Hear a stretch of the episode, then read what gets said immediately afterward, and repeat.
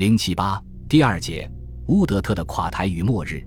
空军在战争的紧要关头，由于力量过弱而未能完成他的任务，这是事实。这种情况是怎样造成的呢？为什么生产供不应求？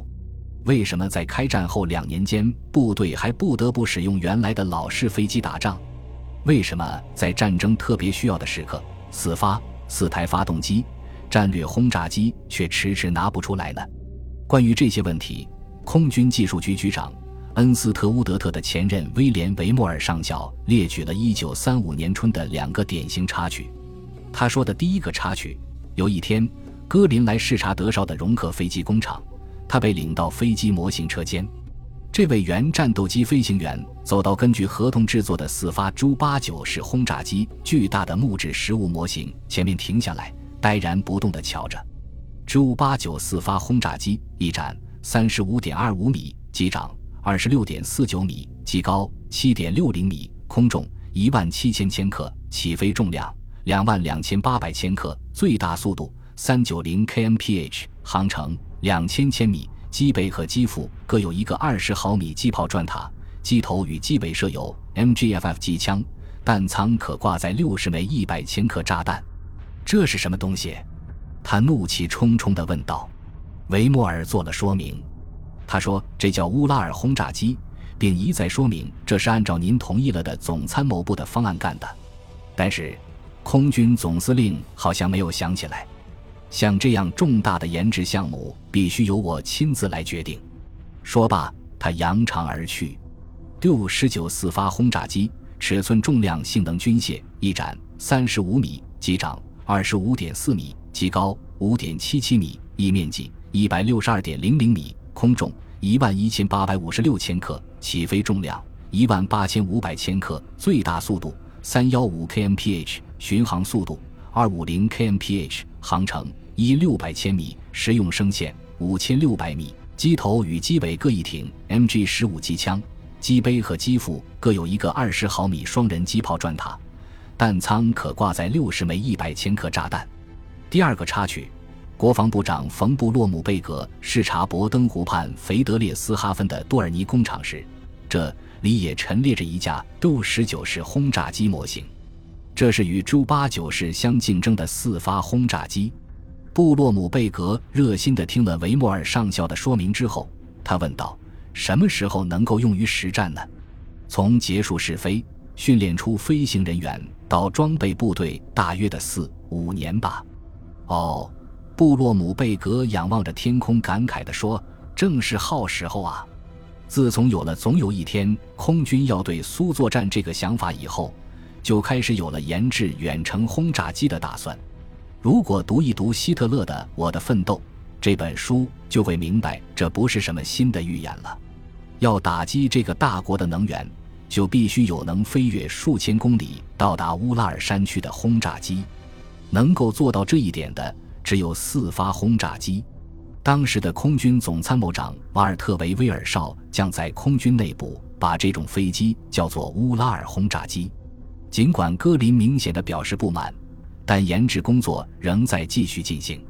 一九三六年，J 八九和 D 十九的原型机进行了试飞，总的情况良好，只是发动机的功率小，增大功率只能有待于今后数年的努力，指望一下子把功率增上去是不可能的。然而，由于维威尔将军在一九三六年六月三日摔死在德累斯顿，情况发生了急剧的变化。新的领导者们对四发轰炸机毫无兴趣，继维莫尔之后的技术局长恩斯特·乌德特首先持反对态度，他的脑子里只有俯冲轰炸机。当时的飞行训练团团长汉斯·耶顺内克中校也从训练的立场出发，对水平轰炸机表示冷淡。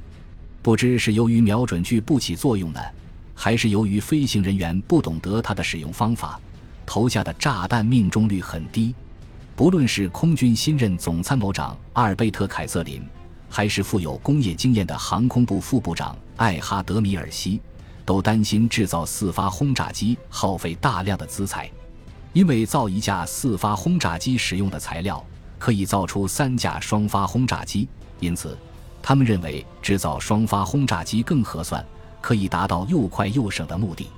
此后不到半年，即1936年秋，米尔西、凯塞林和乌德特强行终止了四发轰炸机的研制工作，而美国恰好在这个时期正热心试飞 B 十七式四发轰炸机，他们对这种飞机的前途抱有充分的信心。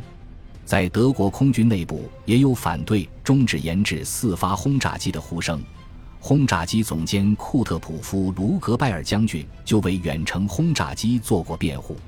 空军总参谋部第一科作战科长保罗戴西曼少校于1937年春，曾以个人名义向空军总司令写了份建议书。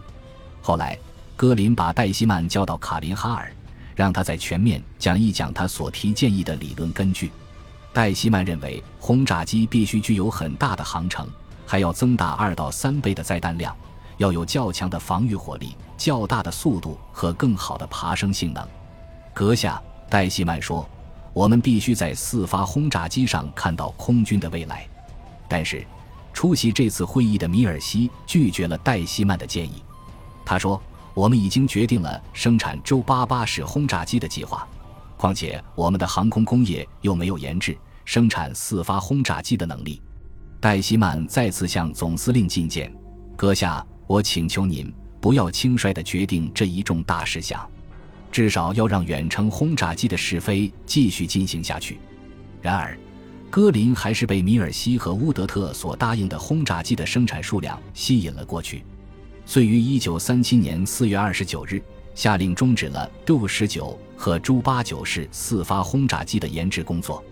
当时，戈林对戴希曼说：“总统询问我的不是你的轰炸机有多大，而是你有多少轰炸机。”就这样，维维尔将军的乌拉尔轰炸机被断送了。米尔西本人也承认，他们的这个决定将使多尔尼。海因克尔两家公司试制的飞机变成一堆废铁。一九三七年秋，耶顺内克接替了戴希曼的职位。不久，这个年轻的上校又当上了空军总参谋长。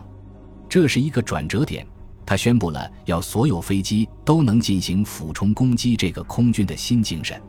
耶顺内克认为，俯冲不只限于单发短促的俯冲轰炸机，双发飞机也要进行俯冲。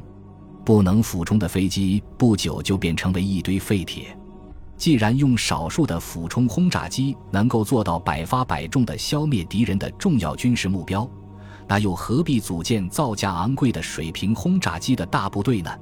看来俯冲轰炸似乎真是一个理想的解决办法。它既能克服原材料的不足，又能够在两三年的短时间内从无到有建成一支震惊世界的空军。把俯冲轰炸这一设想引进到德国，并使之完善的是恩斯特·乌德特。在他就任空军技术局长时期，可以说是他一生的黄金时代。他作为空军技术局长，事实上领导着当时世界上最大的军工康采恩。领导大工业需要头脑冷静，需要根据实际情况办事，而且有时需要毫不宽容。然而，这样一位爱好自由生活、具有优秀艺术家风度的人物，但很多参谋军官暗中骂他为“空中小丑”，是领导大工业的合适人选吗？其实，乌德特本人并不愿意当技术局长。他曾经向戈林说过：“我不懂那些事情。”但是戈林回答说：“照你那么说，我现在干的这些事，我应该是全懂的了。虽然我不全懂，但总得去做嘛。”至于你，我可以给你派些能帮助你工作的优秀专家。这里所说的专家，指的是技术局里地道的工程师们。乌德特十分信赖以总工程师卢赫特为首的这些人。不久，他就与工业界的领导人物，首先是咪幺零九式飞机的天才设计家兼生产者维利梅塞施米特教授建立起私人友谊。就连非常了解乌德特弱点的米尔西副部长，最初也和乌德特进行了全面的合作。乌德特的助理普洛赫说：“米尔西就像父亲一样对待乌德特。”但是，最使乌德特放心的还是那位身材矮小的容克公司经理海因里希科·彭贝格。一九三八年九月，科彭贝格从戈林那里获得了制造朱八八大型轰炸机队所用飞机的全部权利。这时，乌德特才放下轰炸机这桩心事。他相信科彭贝格是能够搞出名堂来的。然而，使他大失所望的是，这个朱八八式飞机的研制计划失败了。乌德特头一次尝到了幻灭的痛苦。据科彭贝格本人说，该机有两万五千多处需要修改，因此机身也必须跟着改变。这样一来，一架也不能按时装备部队。到开战时，生产出来的朱八八式飞机好不容易才凑够一个试飞大队的架数。所谓神奇的轰炸机，不过是徒有其名罢了。本集播放完毕，感谢您的收听，喜欢请订阅加关注，主页有更多精彩内容。